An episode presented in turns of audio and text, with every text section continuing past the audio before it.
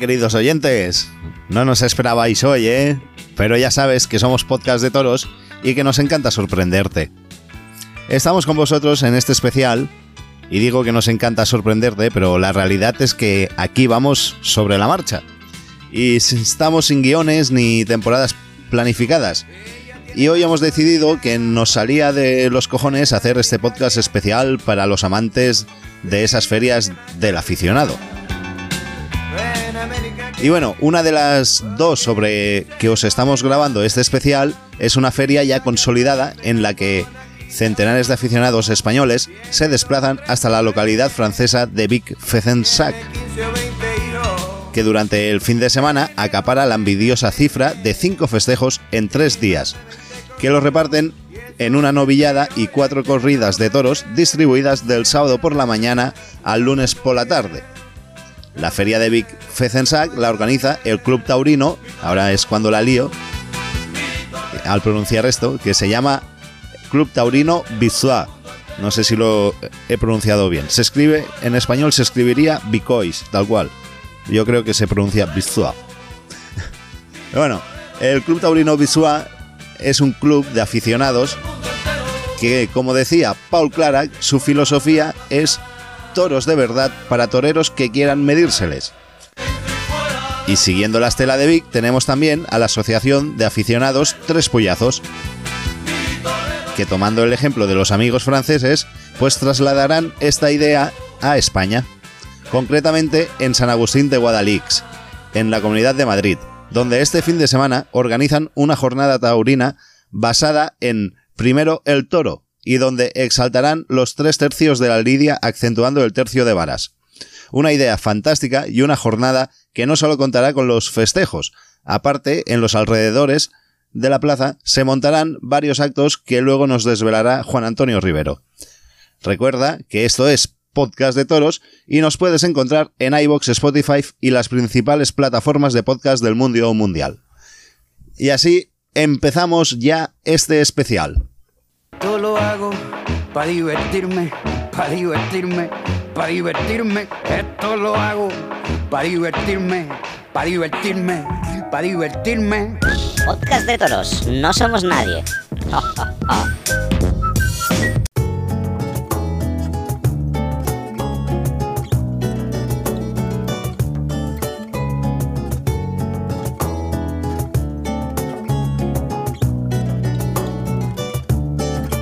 Ese gitano de faca y sombrero, esa vitola de rey en lo suyo, esos arcanos de tonadillero, ese remanso en mitad del barullo, ese que pisa quintas avenidas, con los caireles de un dios en barbecho, sin la quincalla de las despedidas, con los papeles que nunca le han hecho ese despecho de trusco de Marte, ese bastón para andar por derecho, y ese pedrusco en el dedo meñique, ese que guarda el secreto del arte en la botica más honda del pecho, ese sabica tocando.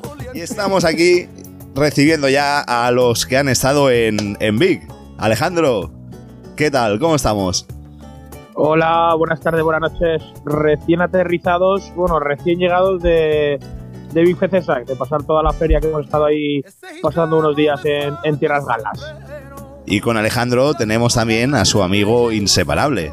Está con nosotros, que ya lo conocéis de varias tertulias que lo hemos tenido aquí en el programa. Está con nosotros también Fernando García. Fernando, bienvenido un día más a Podcast de Toros. Hola, buenas, ¿qué tal estáis? ¿Cómo estamos? Nada, muy bien, muy bien. Como ha dicho Alejandro, recién aterrizados del, del país galo. ¿Ha valido la pena o no?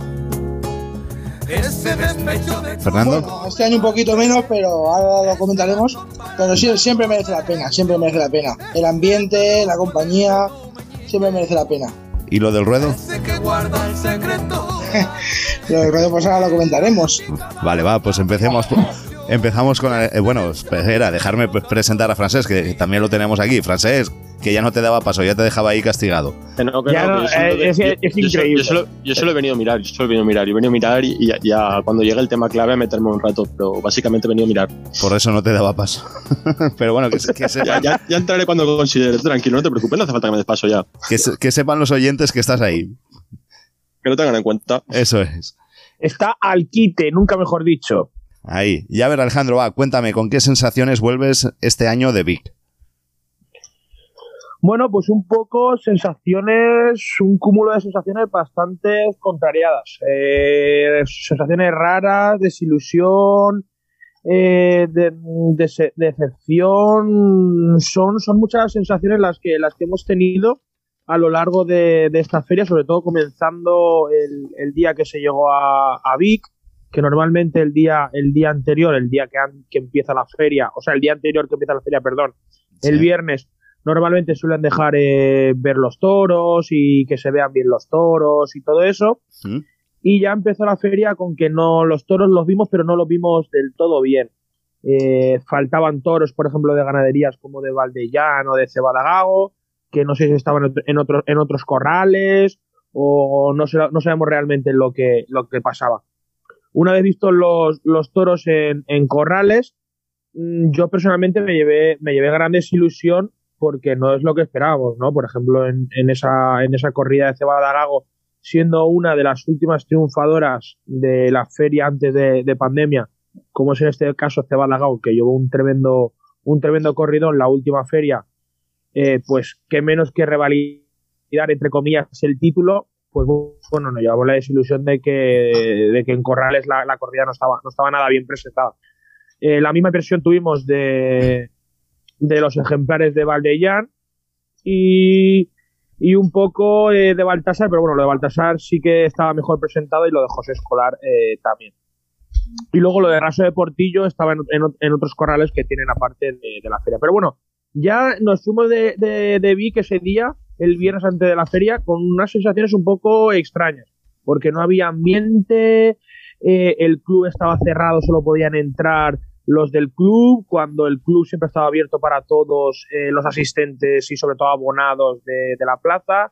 No sé, ya empezó, entre comillas, mal el, el viaje, y lo comentamos Fernando y yo, y ya empezó como un poquito mal el viaje. Y ya, bueno, ya metidos, ya metidos en materia, la, la feria empezaba el sábado con esa corrida, o sea, corrida, perdón, con esa novilla de Raso de Portillo para Cristian Pérez Peseiro y José Rojo. Eh, venía también Raso de Portillo de lidiar una auténtica pedazo de novillada del año pasado, vamos, siendo premiada por, por muchos clubes como la mejor novillada de la temporada pasada. Eh, no tuvo nada que ver la novillada en cuanto a comportamiento.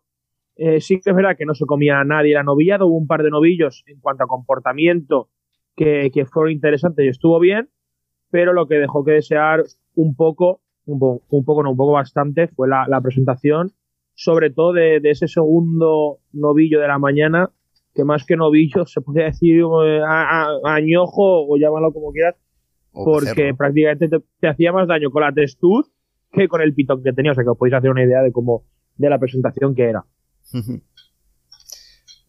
¿Ibas a decir algo, Marc? No, no, es- es- yo me he quedado con...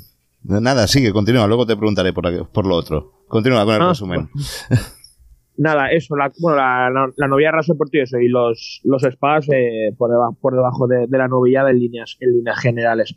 Después por la tarde eh, era una corrida un poco medio esperada, con, sobre todo con López Chávez, que era el último triunfador, bueno, el último, el último, el de los últimos triunfadores de la feria, pues, junto con Gómez del Pilar, eh, un torero muy respetado y muy querido, que iba mano a mano con, con Antonio Ferrera.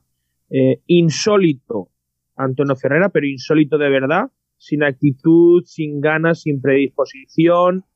Eh, bueno, mm, pasando un mero trámite, pero mero trámite encima eh, como riéndose de la afición un poco de Vic. ¿Qué Que está claro que al día siguiente toreaba en Madrid, que me parece estupendo que, que torees en Madrid. Pero si tú tienes un mínimo de profesionalidad y un mínimo de amor propio a la feria, eh, a una comisión que te ha contratado y sobre todo a la profesión de torero, pues qué menos que solventar la papeleta eh, de la mejor manera posible. O sea, Claro, Antonio Ferrera estuvo ahí eh, Sí, te- con, unos sí. con unas espadas, con unos bajonazos infames, eh, sin lidiar los toros, eh, las- sus cuadrillas muy mal también.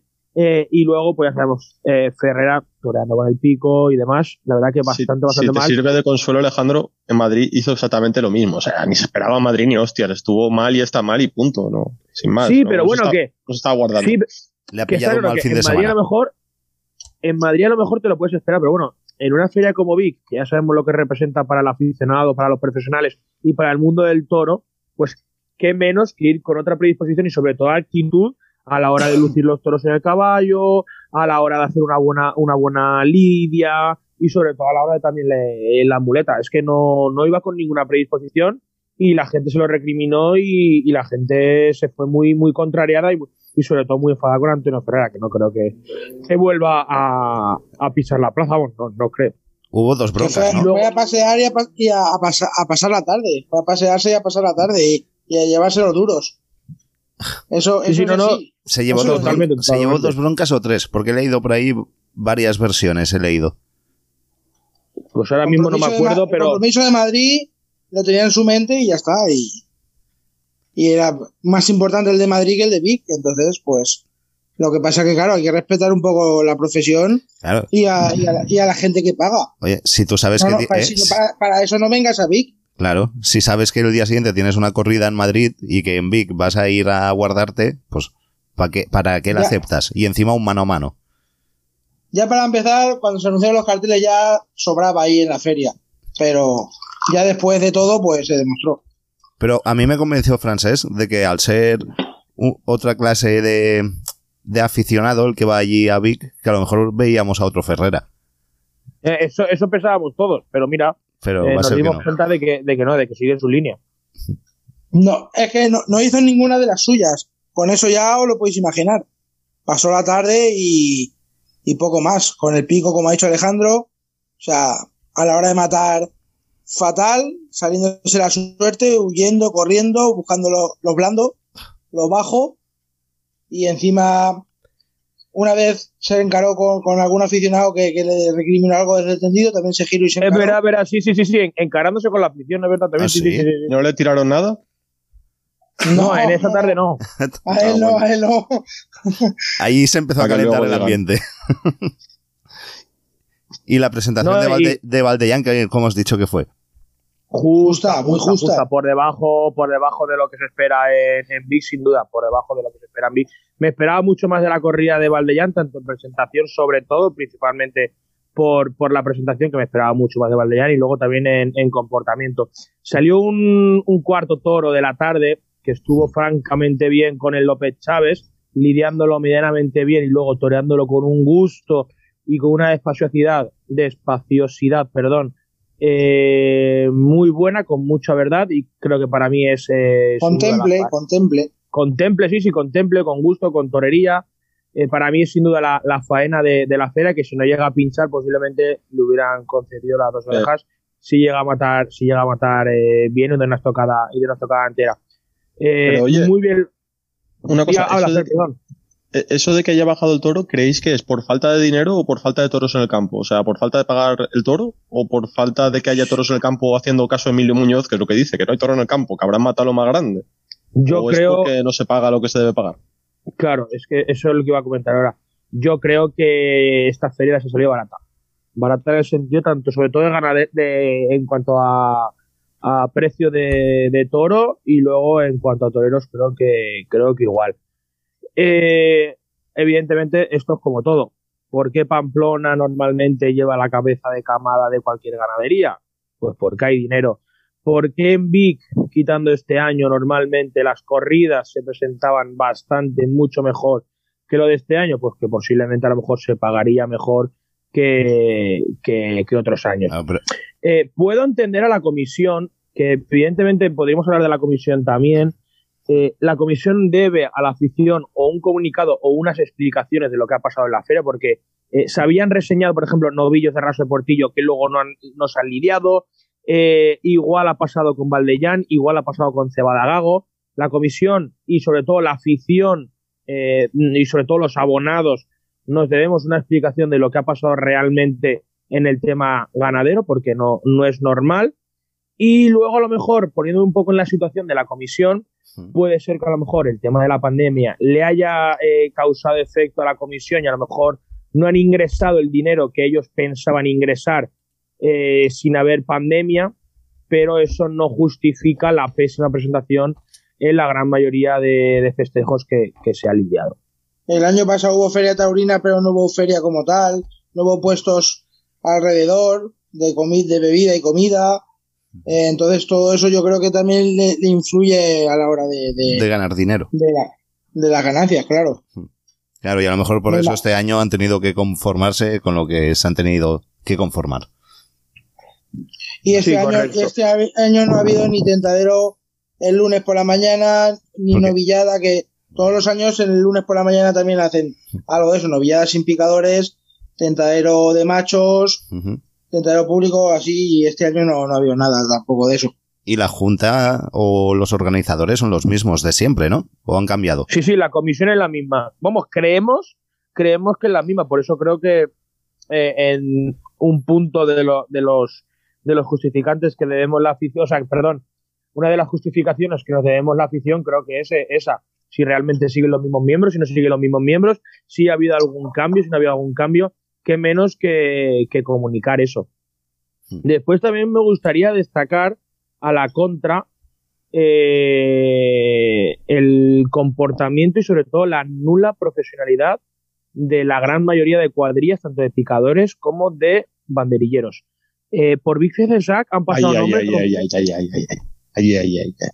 En Big Sack han pasado nombres como Fernando Sánchez, Ángel Otero, eh, José Chacón, David Adalid. Eh, creo que a todos nos suenan esos nombres. Rafael González.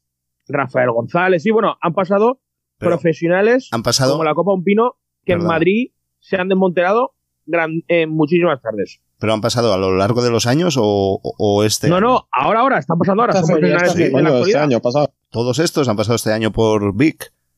¿O no? Sí, sí, sí, todos estos que te estoy diciendo han, han hecho el pasillo en, Vic este año.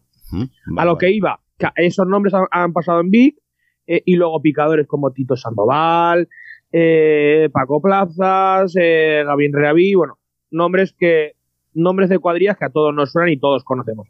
Pues bueno, eh, estos grandes profesionales, entre comillas, eh, faltaban respeto una vez más a la afición de Vic. Eh, ¿Cómo se nota? No sé si es que en Vic o, no les pagan o es que se van a pasear o, no lo entiendo, porque Fernando Sánchez, las banderillas que pone en Madrid en Vic ni por asomo, las líderes de José Chacón que hace en Madrid otras plazas ni por asomo, y así todos los banderilleros prácticamente y, todas las cuadrillas, quitando algún picador y algún, y algún banderillero suelto, lo demás la verdad que ha dejado mucho que desear. Entonces al final, eh, ¿por qué ese cambio de actitud y ese cambio de predisposición, sobre todo en una feria como Vic, a la hora de lidiar? Porque nadie va a, durar, nadie va a, dudar perdón, de que esos profesionales eh, pueden hacer el trabajo mucho mejor de lo que le han hecho. Entonces, ¿por qué en otras plazas sí y en Vic no? Sabiendo lo importante que son las lidias y sobre todo el tercio de varas en una plaza como la de Vic. ¿Por qué en Vic no y en otras plazas sí? La psicosis al mirar el hierro, Alejandro. La psicosis al mirar el hierro. No, y, el, ruedo, y el ruedo pequeño también. Los hierros al final en Vic siempre, siempre han sido el, el rol final y los hierros siempre son los mismos en Big, ¿no? Al final, lo que decía mi ídolo de la canción, haciendo referencia a un profesor que tuve, Jesús Uri, que decía que toro grande, billete grande. Igual ha bajado un poco el billete y. Claro, puede ser también. Pero, también ha bajado el toro este año. Francés, también ha bajado el toro este año. Hmm. Sí, sí, no, no, el toro ha bajado. Y, y luego lo que decía un poco Fernando, el tema de, de la psicosis de, de las ganaderías, del hierro y, y, del toro está comprobado de cuando un toro hace un mal gesto, una mala mirada o algo fuera un poco de lo normal que ya eh, se le, no les cuadra en la cabeza, ya los toreros se colapsan, les meten la psicosis a cuadrillas y ya te revientan el toro. Eh, bueno, banderillas a una mano, o sea, banderillas de una en una, hemos visto una auténtica barbaridad, pero una auténtica barbaridad. Y en el, y en el suelo ni te digo. Y en el suelo, sí, sí. Y en Oye, el suelo tres re- cuartos de lo rejone- mismo. eh, rejoneos sin caballo y os quejáis, es que sois de lo Que ojo, eh. Sí, sí, sí, rejo- rejoneo total, macho. Y Son, luego- sois- son los de saboríos. Y luego los Y luego las igual, los espadas, Ale- luego las espadas, Alejandro. Sí, sí, no, no, Matadores sí, y iba- novilleros con las espadas, pero peor que mal, ¿eh? Sainetes tras sainetes. Han sonado más avisos no. que en la de, de Bocairén, ¿fue? Muy- Muchos avisos. O Requena. No, no, no, no, sí, sí, sí. En ese caso, lo, lo peor de la feria, sin duda, ha sido la- las espadas de, de los matadores, que quizá a lo mejor con otras espadas eh, más de uno hubiera cortado alguna oreja, seguro, pero es que han sido lo que dice Fernando, unos sainentes, unos bajonazos. un- Bueno, bueno, bueno, bueno. bueno, han- han- que se, han iban, sido- se iban de la suerte muchos de muchos matadores. Pero y, claro, y, y algún novillero de, de los tres actuantes. Yo, yo- yo en cuanto de los- lo de la psicosis que comentaba Alejandro, yo creo que ahí tiene mucho que ver eh, la figura del director de Lidia. Al final, yo estaba pensando, digo, la psicosis de, de López Chávez, digo, ahí lo que hace falta es, es, es- un Sánchez Vara, que cuanto peor, mejor para él, cuanto peor es el toro, cuanto más psicosis, más tranquilo se muestra y más capacidad lideradora tiene. Sánchez Vara, un toro bueno, pues naturales buenos, como Juan Ortega no te va a dar, pero tienes una garantía que vas a, vas a tener una lidia más o menos ordenada.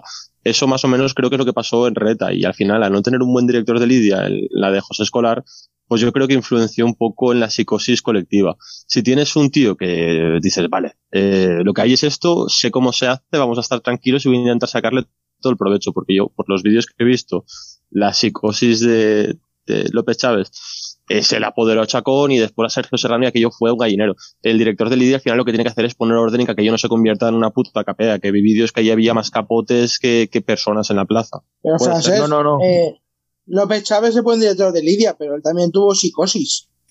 Claro, por eso, por, por- por eso hace falta un director no de Lidia como el Sánchez Vara, que, que no tiene miedo, porque no tiene psicosis a nada. Dice, mira, yo he matado Cazarrata, yo he matado la de Reta, acá está Navarra yo ya sé cómo funciona esto, tú ponte aquí, tú ponte allá, tú haces esto, tú haz lo otro, y aquí se va a hacer esto, y, y estamos todos tranquilos.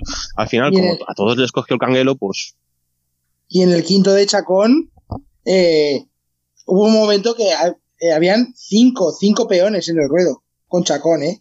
Luego, luego uno se metió, se quedaron, pero se quedaron cuatro todo el rato, cuatro peones para ver si caía el, el, el de José Escolar, el quinto de, de la, ta- de la tarde de ayer. que está claro que la, que la corrida de José Escolar fue, fue dura y, y está claro que no fue una, una gran corrida de toros. Pero, eh, evidentemente, la corrida fue mucho peor por las desastrosas lidias que, que se le hicieron a los toros. O sea, es que ninguno de, los tres, que a lo mejor un poco Sergio Serrano, que se podría medio salvar así un poco porque lo intentó y pegó ahí unos naturales, aunque sea un poco fuera de sitio, pero por lo menos lo medio intentó. Pero López Chávez, que venía de coger la sustitución después de triunfar el día, el, el sábado con la de Valdellán, venía de sustituir nada más y nada menos que a Gómez del Pilar, que fue uno de los triunfadores en la última feria, pues ya que coge la sustitución, qué menos que dignificar la profesión de torero con un mínimo y sabiendo la capacidad de, eh, de- que tiene que tiene López Chávez para lidiar y sobre todo el cariño que le tiene la gente a López Chávez. O sea, López Chávez allí eh, quitando antes de la corrida de, de José Escolar eh, iba posiblemente a ser uno de los toreros de Vic año tras año porque llevaba, llevaba años anteriores en ferias muy importantes y este año con la de Valleana había estado bien, pero claro, eh, con lo de José Escolar el otro día perdió mucho crédito. Y aún así me sorprendió que la- hubo, hubo parte de la afición que, que aplaudió cuando, cuando se dio las cuadrillas a López Chávez, que la- sinceramente no, no, lo, no lo entendí.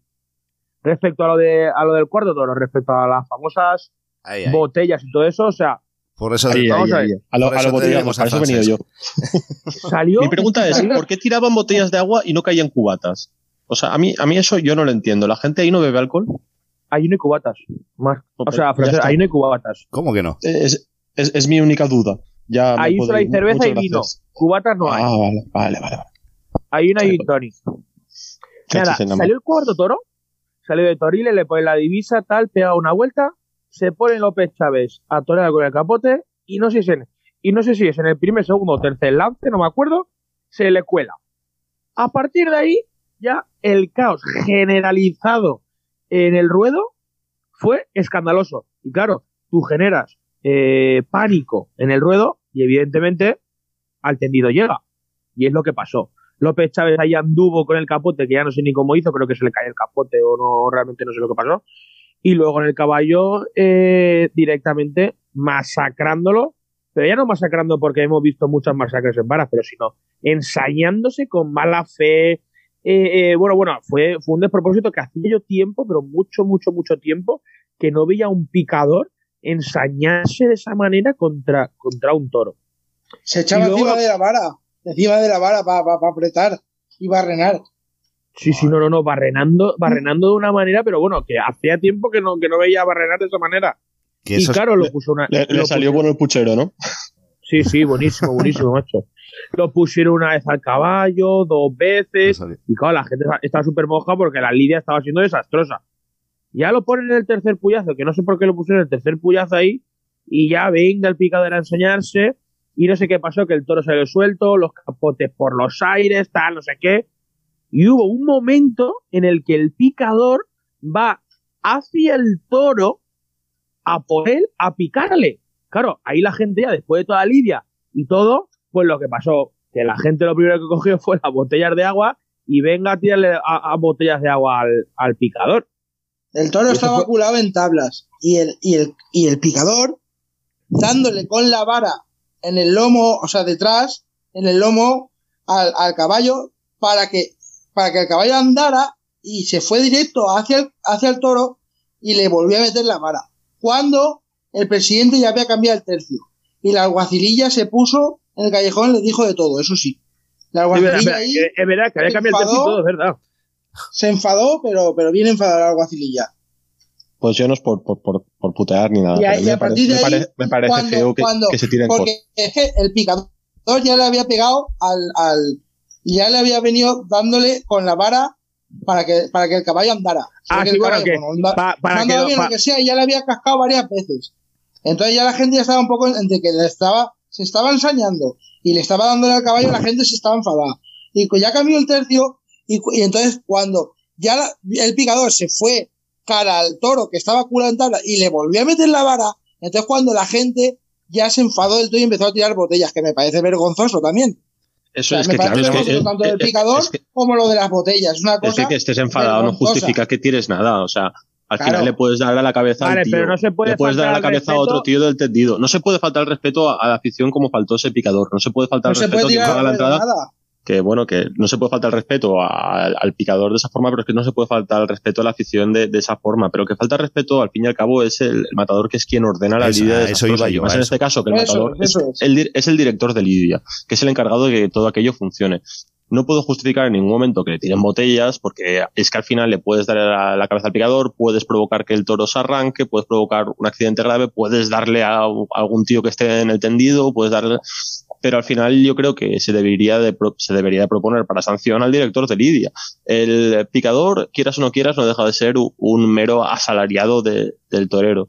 Y al final para estas cosas lo que, lo que yo he pensado alguna vez, que no lo he pensado yo, que ya lo pensó Victorino Martín, fíjate, es la, la espe- una, una cosa que él llamaba la corrida total, que eran seis toros de él, elegía él a tres toreros y elegía él a las tres cuadrillas de los tres toreros, y las cuadrillas iban los banderilleros más punteros y los picadores más punteros quizá desvincular un poco eh, al jefe de los asalariados podría posibilitar ver mejores tardes. Igual, no sé, igual me veis como un loco, pero es lo que creo. Sí, pero como un loco te vemos, sí. El tema es, ¿qué pesa el ganadero después de cuatro años o, o cinco de mantenimiento, cuidado y todo lo que conlleva eh, la cría del toro bravo para que en un minuto y medio se carguen el trabajo Pues- de tanto tiempo? Pues si es ganadero, se caga. Decime qué justificación tiene eso. Si es ganadero, se cagará en su puta madre. Si es ganaduros, le dará igual porque ya lo ha cobrado. En este caso es José Escolar, pero bueno, eh, el tema... Eh, no le sentaría, seguro. Pues seguro que no.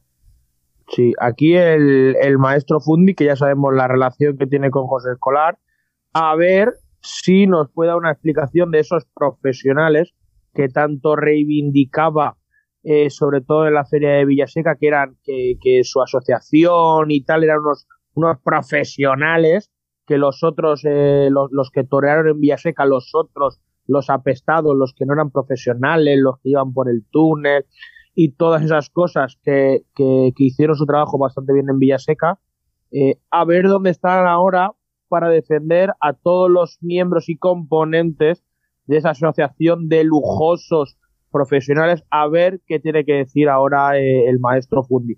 Porque puede haber un error un día, una tarde, pero ya tantas tardes seguidas y tantas veces, creo que al final no es un error, sino eh, algo. Es una orden, coño, es una orden, es una orden. no Efectivamente, error, es una por orden. eso, Y, a- y además te voy a decir una cosa, y son grandes profesionales todos esos que has nombrado tú, me parecen grandísimos banderillos, pero no dejan de ser asalariados y obedecen órdenes. Si el matador les dice, mátalo, lo van a matar en el caballo. Hombre, Y es así de claro, si tuvieran algún incentivo más los banderilleros a la hora de hacer una buena brega o a la hora de clavar un buen, pla- un buen par de banderillas, y ese incentivo fuera independiente de la voluntad del matador, yo creo que se verían cosas mejores, o sea, que, que cobraran aparte, que no cobraran el matador. Sí, sí, total- totalmente, de acuerdo, totalmente de acuerdo, totalmente de acuerdo. Porque en Bueno. la seca de la Sagra pasó, pasó eso al final, ¿no? O sea, lo- los novilleros iban sin sus cuadrillas habituales, o sea, iban con cuadrillas que no eran los que iban habitualmente con ellos, o sea, que eran profesionales Sí, mayoría. independientes de- del matador de toros. Y al final, eh, pues Otero acabó siendo ídolo de Villaseca, repitiendo tarde tras tarde tras tarde, y se dieron cosas interesantes. ¿Por, por qué? Porque tenían una cierta independencia y un cierto reconocimiento del público y no eran simples peones del matador. Y al final, pues por eso que Claro. esos grandes profesionales, que no pongo en duda que sean unos grandes profesionales, no dejan de ser unos, como dice la palabra, peones movidos por el matador de toros. Que esa es su función, al fin y al cabo. Sí, sí, Así sí, es. estamos, estamos de acuerdo, estamos de acuerdo. Eh, hemos hablado, eh, hemos hablado de, de la parte negativa de, de la presentación de los toros que ha sido, que ha sido muy por debajo de lo esperado, de las cuadrillas, toros y demás. Pero bueno, eh, también ha habido cosas buenas, positivas y muy positivas. Venga, en pues este cuenta. caso, en este caso, la grandísima corrida que nos deleitaron los pupilos de, de Cortijo Wellington, de, de Baltasar Iván. Eh, bien presentada, muy bien presentada la corrida de Baltasar Iván el domingo por, por la mañana. Eh, con trapillo, con hechuras, bien rematados. Eh, hubo, creo que hubo por lo menos dos, tres toros, o cuatro incluso, que se ovacionaron desde, desde el primer momento de salida. Y eh, sí que es verdad que prácticamente los seis se fueron ovacionados en el arrastre. Eh, eso quiere decir mm, la gran mañana que nos hicieron pasar eh, los, los toros de Baltasar Iván. Una corrida encastada, con emoción. Fueron todos los toros mínimo tres veces al caballo, a excepción del cuarto de la mañana que, que tomó cuatro puyazos. Eh, No, el un sexto, Alejandro. El, el sexto. sexto. eh, ¿Qué he dicho? El, ¿Qué he dicho? El cuarto, has dicho. Ah, perdón, el cuarto, perdón, si me equivoco. Era el, el sexto, perdón, el sexto. El sexto. Sí, como, quería, como eran cuatro puyazos, he dicho el cuarto. sí, el, Sí. Todos, todos tomaron tres puyazos, excepto el sexto que tomó, que tomó cuatro. Eh, hubo por lo menos un par de toros que sí que se emplearon de verdad en el caballo, metiendo riñones, moviendo el caballo. eh, y, y se emplearon eh, muchos toros en, en el caballo. Y luego el en la quinto muleta- derribo al caballo, el quinto. El quinto derribo al caballo, correcto. Quizá a lo mejor el quinto fue el más complicado de la mañana, por, por esa aspereza, por esa dureza que, que tuvo el toro, y, y- y porque era, entre comillas, un, un cabrón, pero que son también esos toros que, que necesitan una corrida para, para ser completa. Eh, puede haber muchos matices de esa corrida de toros, pero creo que fue una corrida de toros variada, con interés, donde nadie nos aburrimos, donde hubo emoción del primero de la mañana al sexto de la mañana, y al fin y al cabo eh, una corrida de toros en toda su variante, con toros con casta, con toros eh, bravos, menos bravos, con más dificultades, con menos dificultades. En resumidas cuentas, una corrida de toros. ¿Y qué Una corrida de toros que recordaremos y- y- mucho tiempo, la verdad. Y, y es curioso que el, el, el vídeo, el único vídeo que se vio en los corrales fue de la corrida de, de Iván. Los otros vídeos, como no, no se, no ni se vieron, los otros corridas no se vieron los corrales, pero el vídeo de Iván sí que circulaba Mira, por las redes, justamente, porque, porque igual sí que el Club Taurino de Vic sabía que esa era la mejor presentada y quizá algún interés había en esconder a, a las otras corridas, porque no- normalmente en años anteriores sí que se suelen ver más vídeos de los corrales de Vic y este año solo se vieron los de Iván. justamente, mira, eh, volviendo de Francia, comentaba eso Fernando en, en el viaje de, de lo del tema de los vídeos y fotos y demás de, de los toros. ¿Y qué tal estuvo, eh? ¿Qué tal estuvo Rubén Pinar, nuestro amigo? Rubén Pinar estuvo. Pues mira, hay que decir que Rubén Pinar, evidentemente, estuvo medianamente bien bajo su concepto que no emociona ni a su sombra, Bueno, pero estuvo, sí. o sea, estuvo de. estuvo el chaval medio decente, evidentemente, ni emocionó, ni va a emocionar nunca, pero el chaval dentro de sus limitaciones estuvo, estuvo, estuvo medio decente. Hombre, pues yo, yo discrepo ahí bastante contigo, ¿eh, Alejandro? Dentro- hombre, pero ha dicho dentro Rubén de sus Pina. limitaciones el cabrón. Rubén Pina, Rubén Pina se llevó el mejor lote de la mañana y se, y se fue desaprovechado, pero por completo, vamos. Por un Claro, momento por pensaba eso que digo. Fernando- Por un momento pensaba que Fernando de- diría, estuvo cumbre.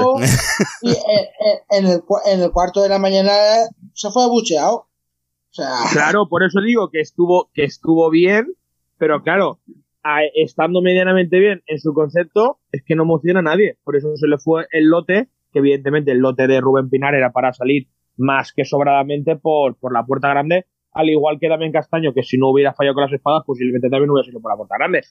Eh, lo que hemos comentado antes de las espadas, si las espadas hubieran funcionado un poquito mejor, eh, hubiéramos visto, hubiéramos visto alguna oreja o algún triunfo seguro. en el primero de la mañana el toro fue muy bueno en varas también. Y, Sí, y- Para mí el, el que más me gustó, eh, creo yo, en varas. Bueno, y el cuarto también. Y, Rubén sexto Pina, también. si lo hubiese apretado un poco, le hubiese sacado faena. Y en el cuarto, es que, vamos, prácticamente no lo quiso. O sea, o sea, ni lo vimos al toro porque prácticamente no lo quiso ni ver. O sea, ni, en la muleta prácticamente no vimos ni al toro. Y más cosas pasaron en esa corrida. ¿Qué pasó con Damián? Con Damián, Damián Castaño. ¿Qué pasó? ¿Qué pasó? ¿Qué pasó? Fernando, tú que estabas al lado, ¿cómo se quedó? ¿Qué pasó Cuando le, con le el brindaron el toro. Se quedó, se quedó con el corazón que le iba a 200 por hora. A 200 latidos. Tartamudeaba y no podía ni hablar, ¿no? Pálido, pálido. ¿Te lo esperabas Se o no, quedó Alejandro? pálido. Qué pregunta, ¿no? No, no, no me lo esperaba para nada. O sea, no me lo esperaba para nada. O sea, no, vamos. De hecho, a, a Damián no lo vimos antes de la correa y nada, ni habíamos hablado con. Bueno, la, la, la vez que hablábamos con Damián fue para hablar en nuestro podcast, Mm. que le entrevistamos de- del especial de Vic, pero no volvimos, no volvimos a hablar. O sea, que no me lo esperaba para nada y, joder, un momento bonito y que sin duda, pues, eh, son cosas especiales y emocionantes que sin duda, pues, eh, me la llevaré a la tumba, vamos, 100%. Y sobre todo e- Pues- ese toro que, que, que tomó cuatro puyazos en Vic, que estuvo, que estuvo bien con él, quitando la, quitando la espada que, que Hmm. no estuvo bien, pero el, el toro a mí en el tercer barase sí que me gustó y la verdad que, joder, fue emocionante. La verdad que tampoco me enteré mucho de la pena porque entre los nervios, la emoción, Estaba llorando, Eh, qué bonito sí. es. fue ahí bonito un que es. cúmulo de todo, un cúmulo de todo que realmente no me enteré también tampoco mucho de la faena de muleta, porque claro, Es que tiene sentimientos, eh. Teni- Es que tenía los ojos mojados ¿de y no lo veía. Oye, al final, al final sí, ¿eh? ¿Eh? ¿Y, qué, tú- y qué te dijo? Tú sabes que un brindis se corresponde con un regalo, ¿no? Sí, tranquilo, vale. tranquilo. ¿Y qué te Vale, dijo? lo comento, ¿Qué, qué te lo dijo? Yo quiero saber qué te dijo. En, la- en- Pues mira, eh, yo solo me acuerdo que me dijo algo de Alejandro de y no sé qué más y, y no me acuerdo de nada más. Uy, Pero no sabes cómo fue el brindis. No, no me acuerdo, no me acuerdo porque mira, entre la gente, claro, la emoción, yo de repente yo pensaba que porque justamente nosotros en Vic tenemos el abono a la izquierda de presidencia Sí. y digo, ah, digo, pues le, le, le pedirá orden a la presidencia, digo, pero como es el sexto, digo, no hace falta que le pida orden porque ya se la ha pedido en su primero. Y digo, no sé, digo, le brindará alguno de por ahí en el callejón, tal, no sé qué, no sé cuánto. Y yo estaba en mi bola. Y de repente viene para ahí, tal, no sé qué, y digo, y yo estaba buscando a ver a quién le iba a brindar. y de repente me hace un gesto con la cara y como diciendo, tú, tú, tú, tú. Y, y, y yo digo, ¿cómo que yo tal? Tú, tú, tú, tú. Y me vuelve a decir, tú, tú, tú. Y ya yo, claro, me levanto y ya me dice, Alejandro, tal, no sé qué. Y ya, claro, imagínate de los nervios ahí tal. Y la gente ahí, de repente yo cuando me levanté, noté como todo el mundo se giraba hacia mí. Y claro, hostia, Claro. esa, sensación que de repente el corazón se te va a salir por la boca, tío, y ya pues entras en la nube y evidentemente ya no haces caso nada. Ole, Fue muy rápido porque yo, yo casi ni me enteré, o sea, fue muy rápido. Cuando yo me enteré ya estaba casi empezando a brindar, porque aparte, como el tendido sube así un poco, la plaza es así un poco más, o sea, especial, o sea, más estilo francesa, ¿Mm? sin llegar a ser al estilo de muchas, muchas flores francesas con la barrera bajita, pero hace así para arriba, entonces, si el torero se, pe- se pone pegado a tablas, apenas lo no ves. lo ves. Ah, Entonces, eh, yo casi, o sea, yo me enteré ya cuando estaba ya brindándole. Y Alejandro ahí bu, se levantó ahí, ¿sabes? Pero Y fue. Tuvo un momento que viste Alejandro de pie. Luego Alejandro sentado con una montera en la mano, ¿no es lo que viste, Fernando?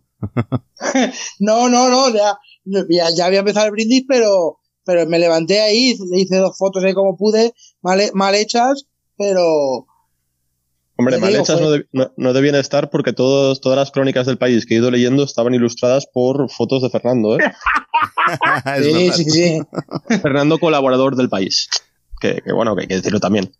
Pero oye, es un brindis muy, Bueno. eh, a mi entender, muy merecido, Alejandro. O sea, eres un tío que te pateas todas las putas plazas, que a lo mejor Hombre, a, la arena nos, a la arena nos baja en tu vida, pero las taquillas te las conoces de toda España y de media Francia.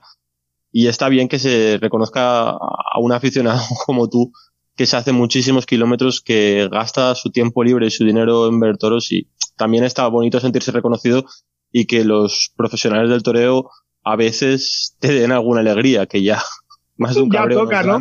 Que ya toca, Sí, ¿no? ¿Qué, Sí, qué Que más de un cabreo nos dan dan. bastantes. Hay bueno, profesionales que, que sí se dan cuenta de, de la afición o de los aficionados que viajan por aquí, para allá, Y- un sitio a otro, muchos kilómetros y sobre todo el gasto que, que conlleva. y que pueda haber aficionados jóvenes sin necesidad de que conviertas la plaza en un botellón y que pueda haber aficionados jóvenes sin necesidad de que eso sea una feria, de una fiesta, que pueda haber aficionados jóvenes sin necesidad de que se pierda el rigor. Pues bueno, Alejandro, en cierto modo, haciéndole la mamada ya a un compañero, es un, es un ejemplo, es, es- es- un ejemplo de eso. Y me parece muy bien que, que se le reconozca. Asimismo te digo, Alejandro, que ve preparándote el regalo, que un brindis se corresponde con un regalo. Ve pensando, Sí, ve sí, pensando sí, que, que- que no te puedes quedar en nada. ¿Eh? O sea, ve Estamos- pensando, estoy hago- pensando, estoy pensando a ver qué hacemos, qué hago o, o a ver qué hacemos no que te lo brindo a ti. O sea, yo el cerdito no lo rompo. Ve, ve ahorrando. Ve, ve a ahorrando ver, a que, ver- que- a ver si llega, a ver si llega ya el maldito Bizum de Mark y, y me pongo con el regalo. claro, el regalo sí que te- tiene que estar a la altura. O sea, Pues sí, ve, ve- el rompiendo os el cerdito bueno. El regalo tiene que estar a la altura del Bizum. Pues entonces el regalo será buenísimo. Eh, Porque los bizums son altos, ¿eh? Los bizums que os paso, cabrones. Cuando llega a final de A mes mí- no veas si se nota en el banco. Sí, sí, yo me he cambiado el teléfono y no, lo- no, no me llegan. ¿Ves? Tú te lo has podido cambiar y yo no. Me, me- me llegan solo insultos. Me, me, me llaman hilderiano, tío. ¿Sabéis que me llaman hilderiano? No se lo ¿Y eso quita de la cabeza, ¿eh? ¿Eh? Por Twitter. Alguien de Sagunto. Alguien de Sagunto me llama nazi, tío. Que es lo más bonito que me han dicho en mi vida. Me siento, me siento, me siento contento, tío. Me siento contento. O sea, mola, mola, mola. Sí, sí, sí, lo he conseguido. Ahora falta que, ahora falta que Juan Diego Madueño me pegue y ya seré yo completamente feliz y estaré realizado con mi vida. Pero bueno, eh, poco a poco. Alejandro ya ha cumplido el sueño que le brinden un toro. A mí el día que, Aleja- eh, que Juan Diego me pegue, pues seré feliz. Vamos cortando esto y llamar, que ya van siendo las 12, ¿no? Que sí, que no hemos hablado de. Nos falta de la de los herales de ese Badagago. Oye. Ah, ¿verdad? y bueno, hemos comentado, hemos comentado un poco la presentación de, de los toros. Bueno, la, la, la, la feria en sí ya había bajado, pero con, con, es que no sé cómo decir, si toros, si novillos, si herales, si, si utreros, Eso. no, no, no sé, no sé cómo decirlo, eh, animales, Dejamos, Eh, dejémoslo en animales. Yo he dicho herales Eh, porque. eso ya fue- ¿eh? He dicho herales porque el cabrón que tenemos ahora de. ¿Cómo se dice? De guionista. El guionista no, del. Ese, que me ha puesto aquí herales. de productor.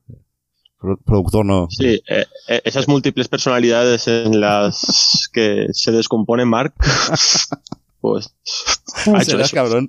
Nada, la corrida de Cebadago muy mal presentada y eso ya fue el cabreo de muchísimos aficionados. Eh, hubo sobre todo un par de toros, creo que fue el segundo y el sexto, creo, segundo y quinto, que si la corrida estaba mal, estaba mal presentada, esos ya eran los, los, los, los, alma mater de las malas presentaciones. Eh, Una demostración, una demostración más de que, de que esta feria ha sido, ha sido rara y, que, y de que ha habido cosas muy extrañas y muy raras y por eso la afición nos debemos una explicación. No, no podemos decir que, que vi que es una de las ferias del toro, que tal, que no sé qué, no sé cuántos, y llegamos allí Luego no hay toro. y luego nos sale lo que nos sale por Toriles. O sea, al final, eh, si, si queremos que Vic se convierta en una más, me parece muy bien, pero que conmigo no cuente, evidentemente. Muy bien. Sin toro Claro. no hay fiesta. Venga. Es que el, el se- el segundo y el sexto eran unas raspas. Y el quinto le, le ta- le tapaba la cara, que era otra raspa. El único potable, el único bien presentado de, digamos, de los seis fue el de la alternativa de Cabrera, que sin Sí, ser ese, un, ese tampoco- medianamente estaba bien, sí. sí, tam- sin ser un toro con tampoco exceso trapío, pero era un toro bonito y estaba más o menos bien Sí, se podía salvar resto- por lo bonito, se podía salvar ese toro por lo bonito y, y- y- y las diversas capas que tenía, la verdad. El resto. ¿Vas a, vas a- vas a salvar un toro por capas? No, no, claro, por eso, o sea, que no, no, no, no se salvo, pero que me refiero que ya que es el toro de la alternativa, él sale y tal, y dice, bueno, va, lo paso, pero que ni eso, me refiero. Y En lo que estabas tú que- diciendo, Alejandro, que, que, si, que si nos hacemos tantos kilómetros para ver el toro, si no Claro. hay toro, pues, Pues no merece la pena hacer kilómetros. No le Cuando puedes Nos llamar quedamos feria en del Valencia toro en las calles y fuera. cuando nos- no le puedes llamar feria del toro cuando no sale cuando no sale el toro en definitiva. Bueno, supongo que el club taurino hará una reflexión, quizá porque me decís deba hacer un ejercicio de transparencia para con los abonados, para con los aficionados que son al final los que sustentan es. ese espectáculo anualmente.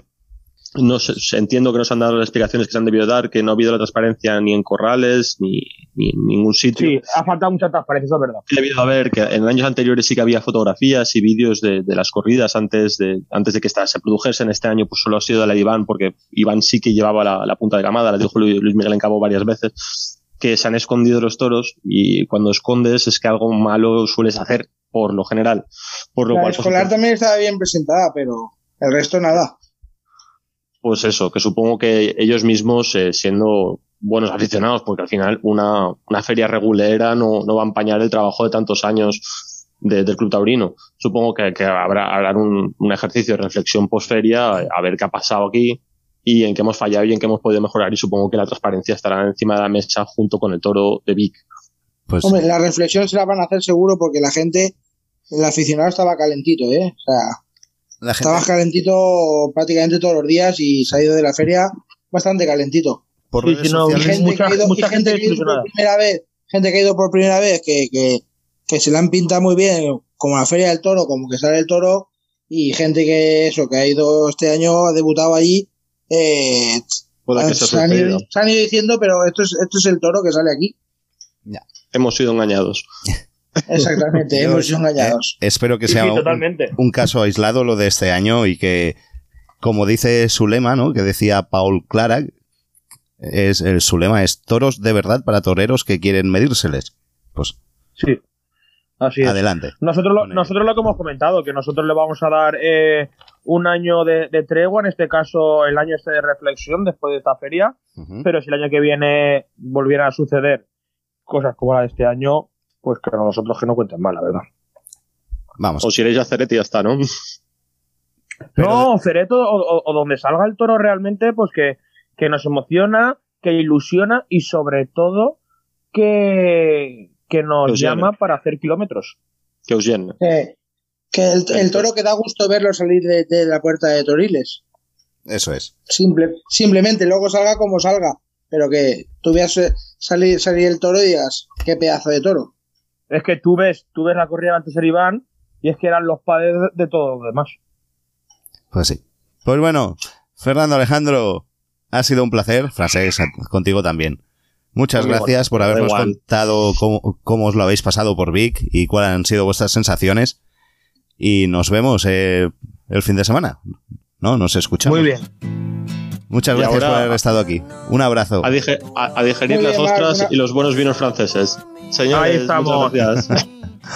Un abrazo para todos. Un abrazo muy fuerte. Alegría de vivir, alegría de vivir cuando estás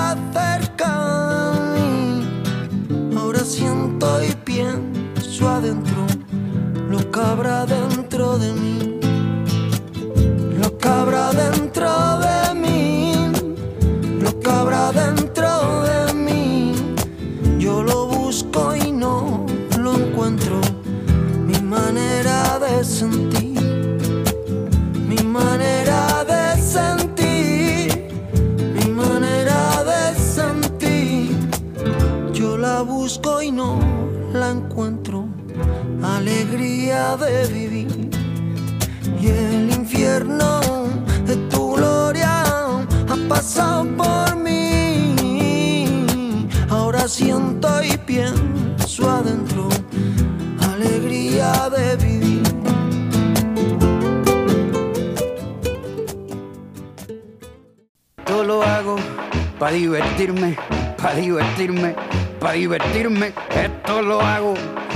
divertirme, para divertirme, para divertirme.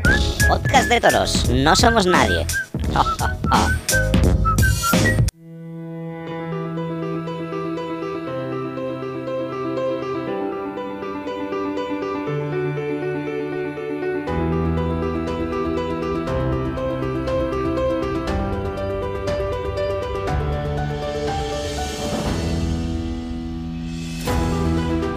pensabais que nos íbamos ya, pero no, no, no. No nos podemos ir porque si Vic es eh, un ejemplo, digamos que otra feria que va a iniciarse este año, tomando ejemplo de la de Vic Fezensac, es la feria del aficionado en San Agustín del Guadalix, que es la versión española que está organizada por la Asociación de Aficionados Tres Puyazos y que debutan este próximo fin de semana. Y nosotros tenemos a- en el equipo a Juan Antonio Rivero, que es miembro de esta asociación, y no podíamos dejar la oportunidad de traeros también una previa sobre lo que van a hacer este fin de semana. Hola Juan Antonio, ¿qué tal? Hola, Amar, muy buenas. ¿Cómo Pues muy bien, aquí en capilla ya aquí, un poco nerviosos y ultimando cosas para, para esta aventura. Eh, ¿Hay nervios o no en el ambiente? Sí, sí, sí, sí, porque yo de- detecto que se ha creado bastante expectación. Eh, o sea, la gente por lo menos está ilusionada, la gente, los verdaderos aficionados, los que, los que somos muy asiduos, por ejemplo, a las ferias francesas, eh, gente de Francia que, se va, a- que va a venir, en fin, eh, yo veo una ilusión que espero y deseo por todos los medios que no, que no se vea defraudada, ¿sabes? Entonces sí que, sí que hay nervios porque la cosa saldrá por lo menos, los- no sé, lo más digna posible. Antes de empezar con lo de tres pollazos de ese fin de semana, como tú también has estado en Vic, que has estado con Alejandro y Fernando, me gustaría preguntarte a ti con qué sensaciones vuelves tú de Vic. Pues mira, es, eh, yo, yo estoy yendo a Vic desde, desde 2013, ¿vale? Yo fui en 2013 por primera vez a Vic, me enamoró aquello y desde el 2014 soy abonado. Bueno, pues te digo que en estos nueve años es la peor feria que, que he visto. Yo voy a Vic, eh, yo, yo, no- yo me enamoré de Vic por, por ver un... Porque tú sabes que allí vas a ver un toro súper bien presentado, un toro equiparable al de Madrid, al de Bilbao en muchas ocasiones, un toro de plaza de primerísima que vas a ver un tercio de varas que no lo ves en ningún sitio de España, en ningún sitio, y, y, y subrayo, por eso no vamos para allá. O sea, es muy raro ver toros que tomen menos de tres puñazos allí, la suerte de varas bien hecha, todo cuidado. Y este año, pues nos hemos llevado una decepción por ambas partes. Yo, por, yo por- bueno, yo y mucha gente. Ni hemos visto esa presentación que esperábamos en muchos toros, ni hemos visto esos tercios de varas muchas, eh, varias tardes.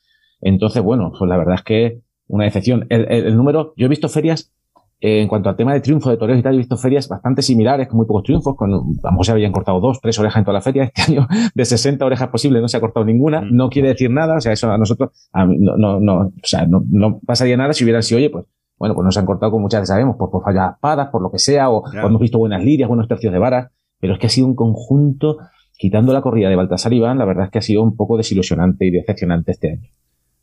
Veo que coincidís, que es solo, Sí, ¿verdad? solo salváis la, la misma la misma corrida, la de Baltasar, Sí, Iván. Sí, sí, la corrida de Baltasar Iván el domingo por la mañana fue muy buena, una corrida bien presentada, sin exageraciones, pero, pero bien presentada, con sus caras. El toro de Baltasar Iván, por ejemplo, no es un toro que esté rematado por detrás, que tenga culata, no tiene va a ser más bien culo pollo, porque eso es su, eh, eh, es su encaste, es su forma, ¿no? Es su, su fenotipo. Eh, pero muy bien, con sus caras serios, finos, unos toros que dieron muy buen juego en el caballo. Y salimos, salimos diciendo, yo, por ejemplo, yo salí diciendo, bueno, ya mereció la pena, ya por esta corrida mereció la pena. Pero claro, después vinieron dos petardos gordos y al final te vas, eh, vino de cebada y la de escolar, no, no por los toros, en, muchos casos, por los toreros también, eh, en, la mayoría de los casos. Eh, y, y al final te vas con más sabor de boca, porque la corrida de Baltasar Iván fue muy buena, pero quedó ahí el medio, el medio de, de- varias malas. Y bueno, ¿y cómo serán los toros de este fin de semana en San Agustín del Guadalix? Bueno, pues esperemos. Hombre, en, pri- en principio, en hombre, no es la presentación de, no, es- no son de Bilbao, no son de Pamplona, no son, pero una plaza, es una presentación, yo diría que por encima de lo que es una plaza de tercera, como, como es la de San Agustín del Guadalís. Una presentación, yo creo que muy digna. Espero que gusten. Los toros se empiezan a exponer eh, hoy miércoles en el Batán. Eh, y bueno, espero a ver qué, qué feedback recibimos ¿no? de, los de los aficionados que vayan a verlo. A ver. Se ha hecho contra la ilusión, se, se ha seleccionado contra la ilusión. Siempre ha habido siempre algunos contratiempos, siempre ha habido todos los que teníamos reseñados en principio que por H por B se han quedado atrás y ha habido que sustituirlos, pero bueno, dentro de un, digamos, de un nivel que creemos que, que, que guste, esperemos que guste de los aficionados. Hablabas de que exponen los toros en la venta, están expuestos ya los toros en la venta del Batán. Correcto, los toros eh, desde las 6 de la tarde este miércoles eh, se exponen en la venta del Batán y van a estar expuestos hasta el viernes por la tarde. Es decir, que los aficionados van a poder volver a ver toros allí en Madrid, en la venta del Batán, después de muchos años, desde que la enfermedad de la lengua azul se llevara por delante eso que se hacía toda la feria de San Isidro. Y bueno, yo creo que es una ilusión, o sea, para los aficionados ya, ya, ya al ver, volver a ver toros ahí, Ya es una sido- victoria. sí, sí, yo creo que es una victoria y, y para la fiesta es bueno y que y esperamos bastante afluencia de gente. La gente puede entrar de forma totalmente libre a, a ver los toros. Mm. Y bueno, ya eso, pues eso, es lo que te digo. Ya aparte de, de que luego vayan o no vayan a la corrida de San Agustín o Guadix, pero es, es un, un- un punto, yo creo, a favor de, de la fiesta en general. Eso. Y bueno, pues eso, yo creo que la gente está ilusionada con ir a ver los toros y espero que cuando vayan a ver los toros se ilusionen con ir a ver la, la corrida. Los novillos también, te tengo que decir que los novillos también se podrán ver, pero en los corrales de la propia plaza de San Agustín de Guadalix el, el viernes por la tarde, el día anterior. Vale. O sea que tenemos eh, la venta del Batán reabierta por tres puyazos, no por nadie de las ventas, por la asociación Tres Puyazos. Y, eh, sí, se el horario. la Comunidad de Madrid y la Comunidad de Madrid tiene ahora un, un, un acuerdo con el ayuntamiento, que es el propietario de, de esas instalaciones. O sea, se habló con la comunidad y bueno, pues la verdad es que no hubo, no ha habido grandes dificultades para, para llegar a un, a un entendimiento, vamos rápido y, y poder abrirle y poder poner los toros. Eso es. Y, s- y su actividad no solo va a estar basada en eventos taurinos durante el sábado. ¿No? En la Sí, plaza. queremos, que- queremos, claro, lo que hemos llamado eso el Día del Aficionado, la Feria del Aficionado, del aficionado hemos querido que alrededor de ese festejo, del, Mm. de esos dos festejos del sábado, pues haya una serie de actividades pues que, que, que también incitan a la gente a, concentrarse allí, ¿no? Ya, ya no solo el mismo sábado con la novillada y la corrida, no ya por la mañana y la corrida por la tarde, sino el, el día anterior, pues oye, pues que la gente pueda ir a ver los, los novillos a los corrales, San Agustín de Guadalix, puede haber varias exposiciones que se van a, a- que va a haber de fotografía y de, y de pintura taurina. Eh, un por ejemplo, un stand de, de libros de la librería Rodríguez también va a estar allí. Eh, una tertulia con los ganaderos el, viernes por la noche. En fin, va a haber carpa, va a haber una carpa de, con restauración, con bebida, con comida caliente, pues para que la gente pueda echar allí el día, la tarde del viernes. En fin, que todo alrededor no sea solo, no se limite, no nos limitemos a las dos horas de cada festejo, sino que alrededor de eso haya una actividad eh, entretenida, una, una actividad de taurina eh, paralela, digamos, cultural, festiva, paralela a, a lo que son los festejos. Y también vais a enseñar cómo se monta el peto del caballo de picar. Pues sí, ¿sabes qué pasa, Mar? Que, que, que son cosas que, que los taurinos tradicionalmente se, mm, no sé, se llevan las cosas con muchísimo secretismo, como que nadie, no, no deja a la gente entrar cuando alguien se asoma a los corrales, a muchas plazas, yo estoy acostumbrado a ver, "Ah, fuera, tal, no sé qué, pero bueno, ¿por qué? Que, pero si es, todo es muy curioso, ¿por qué no vamos a dejar a la gente, que la gente esté, mientras se montan los petos, o mientras se montan las pullas, la gente lo pueda ver? Mm, ¿Qué, qué, qué, qué mal hace eso a nadie? Al contrario, es todo, mm, no sé, satisfacer la curiosidad de, de la gente, que vean cómo, cómo se Claro, lleva a cabo sí. todo el proceso de, de preparación de los caballos de picar, ¿no? De, la, de las pullas, en fin, ver un poco los intríngulis, no, no se puede todo, porque claro, por ejemplo, Sí, sí. no hay los corrales de San Agustín de Guadalix, nos hubiera gustado que la gente pudiera acceder más al sorteo, a ver más cosas, pero son, eh, eso ya sí es ilimitado y ahí hay un peligro, porque también los toros, pues oye, puede, si hay mucho jaleo, pues se puede estropear algún toro, tal. Pero oye, dentro de lo que se puede y de lo que no hace daño a nadie, ¿por qué no dejar que la gente vea Claro.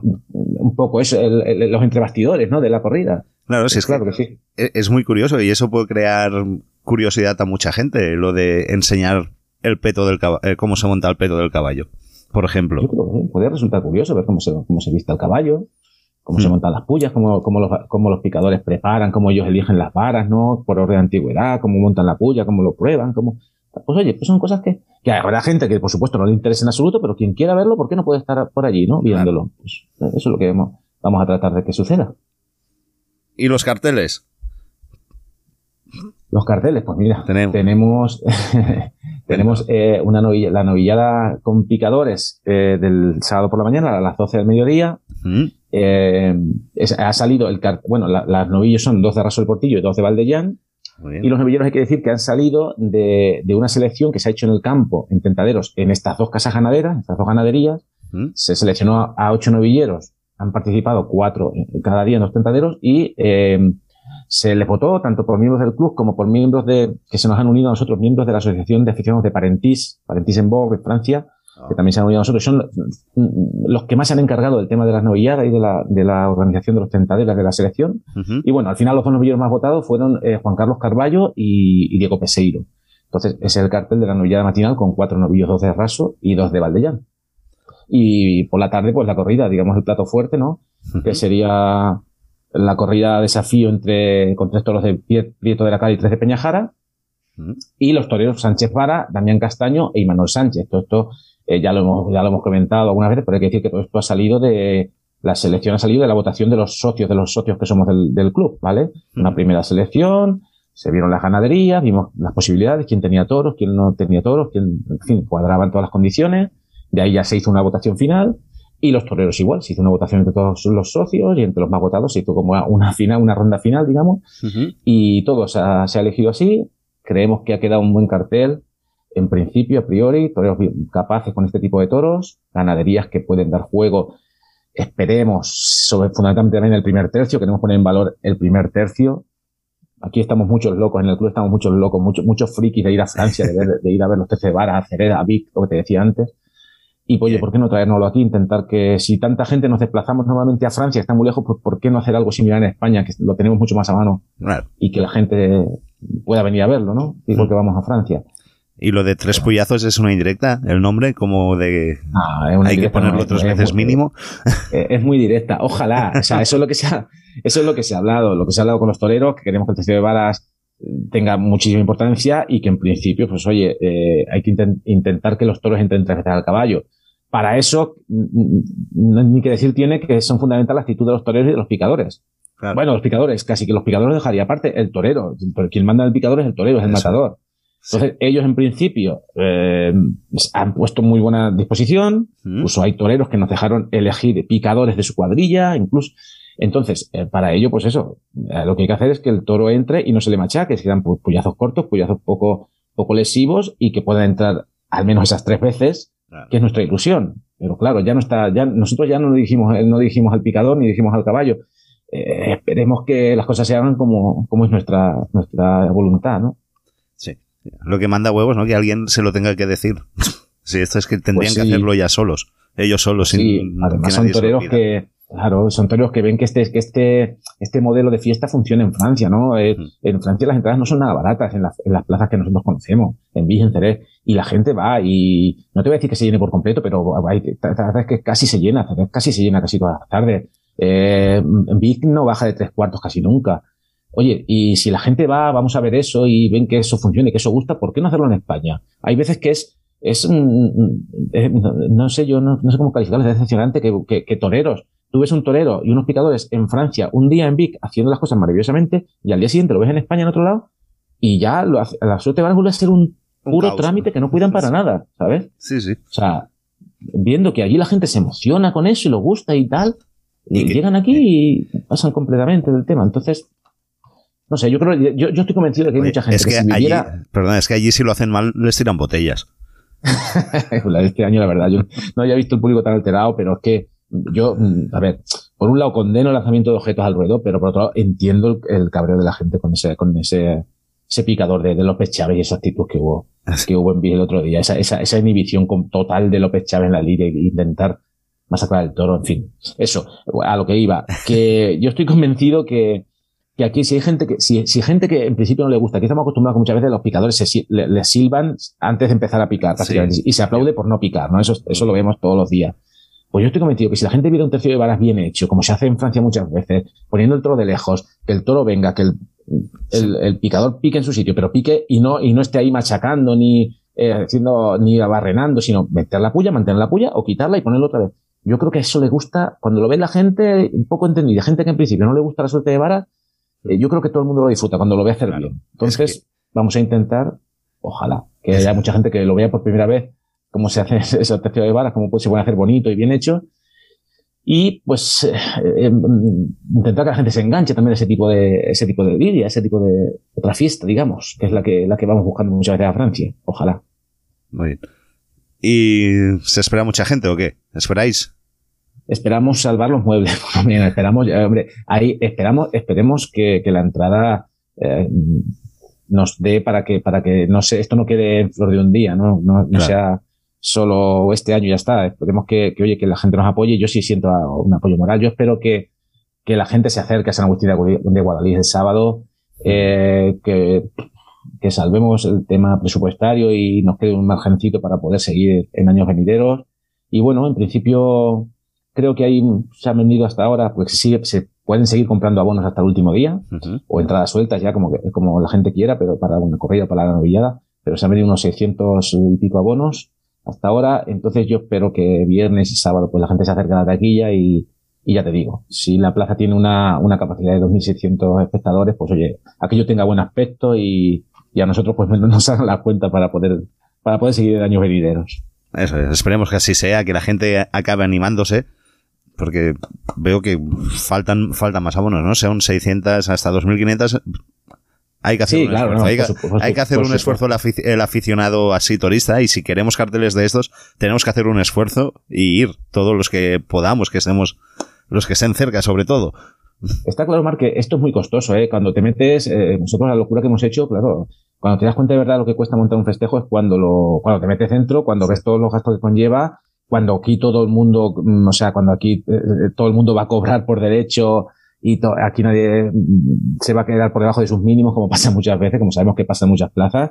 Entonces, esto es muy costoso y, y pues sí, si el aficionado quiere ver algo distinto y algo, mm, pues eso, algo, digamos, que siempre estamos, muchas veces eh, se nos llena la boca de, de pedir Ahí, cosas así, ¿no? Cosas distintas, pues ahora es cuando también hay que, eh, hay que retratarse un poco, mm, ir, mm, disfrutarlo, apoyar de esa forma y que esto, pues eso, pues pueda ser, eh, no pase una vez solo al año y o pueda, o pueda ser algo que pase todos los años, por lo menos, que, que sea algo que, que de verdad los aficionados se vea que, que lo apoyan y que lo quieren y que lo buscan y, y tenga cierto éxito y podamos seguir con ello.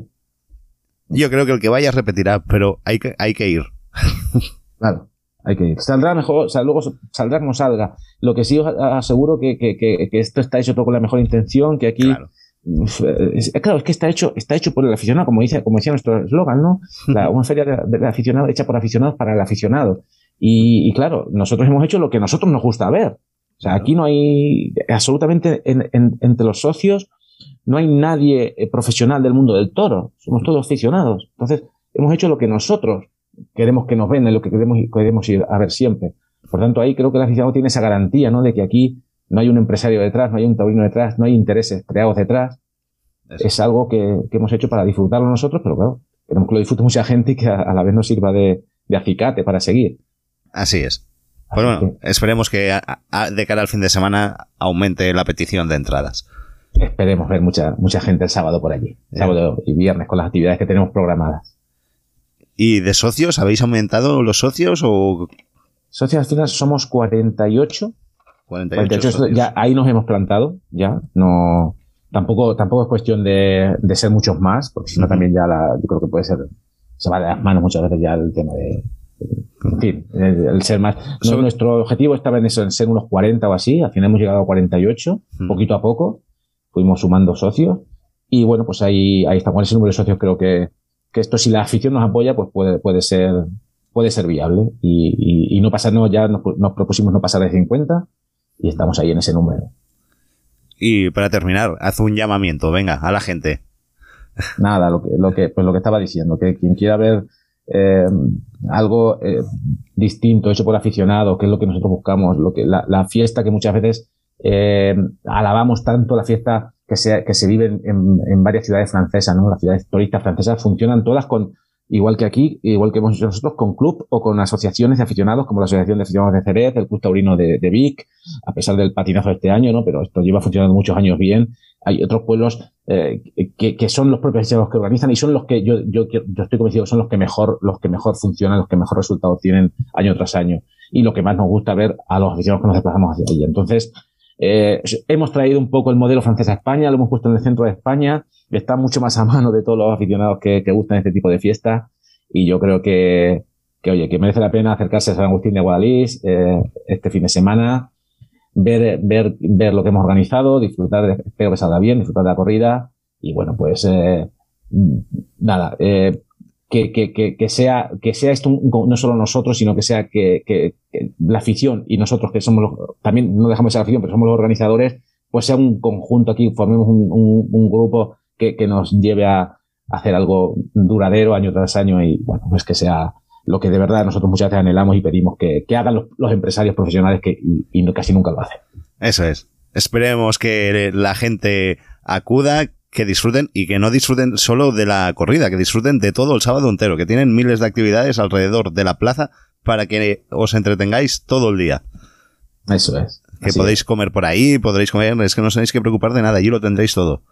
Ahí está todo. En la plaza no, no hay que dejarse nada. La, la- la calle contigua estará, estará cerrada, estará con carpas, con restauración, con música, en fin. Quien quiera, si, quien, quien no quiera irse a la plaza todo el día, allí va a tener todas sus necesidades cubiertas. Alicientes hay para ir. Y punto. Eso es. Pues bueno, Juan Antonio, muchas gracias por contarnos esto de, de Tres Puyazos. Esperemos que sea un éxito y nos vemos el, el lunes. El lunes nos cuentas a ver qué tal ha ido.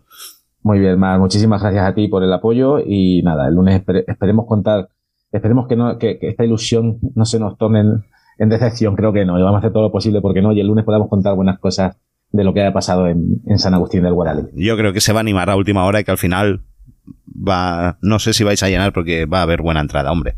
Sí, no, tampoco hay que aspirar a llenar de primeras, pero, pero yo, yo, yo estoy ilusionado en que sí, en que habrá, en que habrá buena entrada y que, que la- los aficionados nos apoyarán y, y ojalá salga bien. Eso es. Pues muy bien. Un abrazo y a pasarlo muy bien este fin de semana también. Un abrazo, muchísimas gracias, man.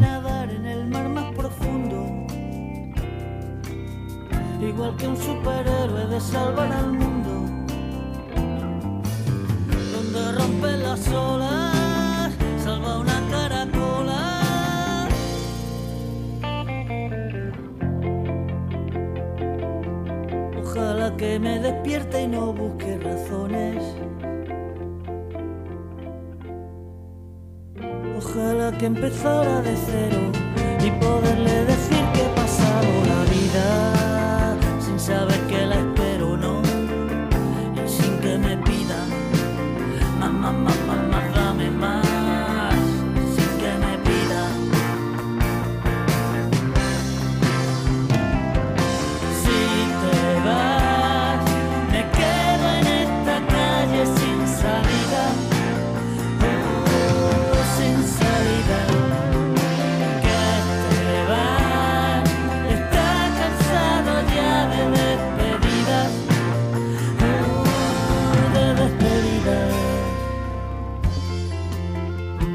Pues esto es lo que ha sido Podcast de Toros y este especial Big y Tres Puyazos. Y si te vas a algún sitio este fin de semana que sea a San Agustín de Guadalix, que tenemos que apoyar a esta gente que hace un sobreesfuerzo humano y económico para que podamos disfrutar los aficionados, así que se merecen que no les fallemos. Nada más por nuestra parte, muchas gracias por escucharnos y a los que llegáis hasta el final. Un abrazo muy fuerte a todos y recuerda que nadie ni nada os quite nuestras ganas de ver toros. Que seáis muy felices y nos volvemos a escuchar el próximo lunes. Adiós. Recuerdo de la tierra. Me pregunta por qué el hombre inventó la guerra. Y en silencio preguntan de cosas más serias. Yo me pongo palote.